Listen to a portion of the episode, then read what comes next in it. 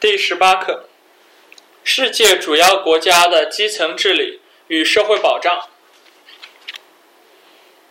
西方主要国家基层治理的历史与特点。基层自治是西方国家基层治理的主要特点。在古希腊时期，基层治理依靠村社进行，村社实行自治，全体成年男性出席的村社大会是村社最高权力机关，处理与村社有关的事务，包括登记公民、抽签选举议事会议员等。西欧封建社会中，庄园是主要的基层单位，庄园主或管家。管理庄园事务，他们组织生产、征收地租，并主持庄园法庭的审判、裁决纠纷。十到十一世纪，西欧城市兴起，城市从国王或领主那里获得特许状，有享有不同程度的自治。城市里的手工业者和商人组成行会或商会，规范手工业者和商人的经营活动。行会或商会上层分子把持城市政权，行使城市治理的职能。同时，基督教会在基层治理中也发挥了重要作用。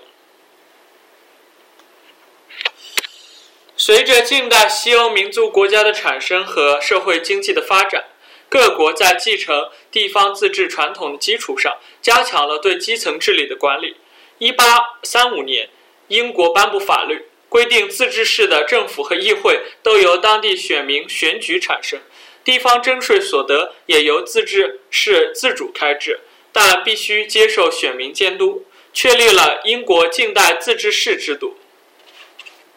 美国建国后，基本保持了地方自治的传统，乡镇是最基本的地方自治单位，承担着除司法以外的所有公共服务功能。法国大革命后，形成了以自治市政为基层单位的制度。每个市政的市长和市议会都由普选产生，市长同时对中央政府和本地选民负责。随着工业革命的发展，城市人口激增，失业、贫困等社会问题使传统的社会救济方式遭遇瓶颈，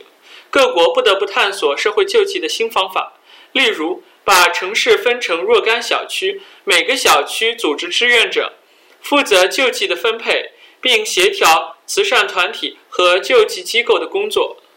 社区组织开始形成。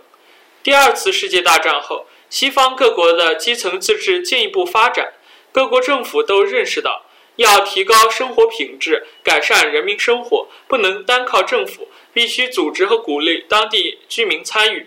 建立自下而上的机制，解决社会问题。社区很快发展为基层自治的主要方式。社区在政府不同程度的管理和组织下，实行居民自我管理，不仅提供生活服务、教育、休闲娱乐、福利、卫生保健等，还参加相关城市的，还参加相关的城市规划、土地政策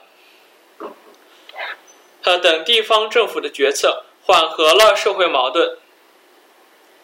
维护了社会秩序和政治稳定。二十世纪八十年代以后，西方国家的基层治理更加强调政府、社区和非政府组织的共同作用，社区承担了更多的政府功能，公众志愿者和私人部门提供了越来越多的公共服务，使基层治理的效率更高，成本更低。现代社会保障制度的建立与发展，社会保障制度的建立和完善，促进了社会的稳定和发展。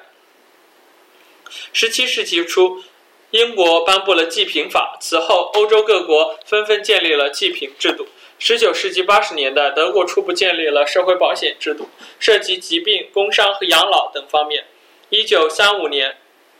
美国颁布社会保障法，标志着美国。现代社会保障制度的最终确立。第二次世界大战后，呃，英国率先构建了包括家庭津贴、养老、疾病、失业、伤残和死亡等内容的呃家社会保障体系。此后，呃，基本实现了全民覆盖，大大推动了社会保障制度的发展。此后，瑞典、挪威、芬兰、丹麦等北欧国家及法国、德国、加拿大和澳大利亚等国都建成了福利国家，社会保障制度基本建立。资本主义国家的社会保障制度是资本主义社会生产力发展到一定阶段的产物，改善了广大人民群众的生活，缓和了社会矛盾，有利于经济发展。但是，过度的社会保障加重了国家财政负担，容易助长懒惰行为。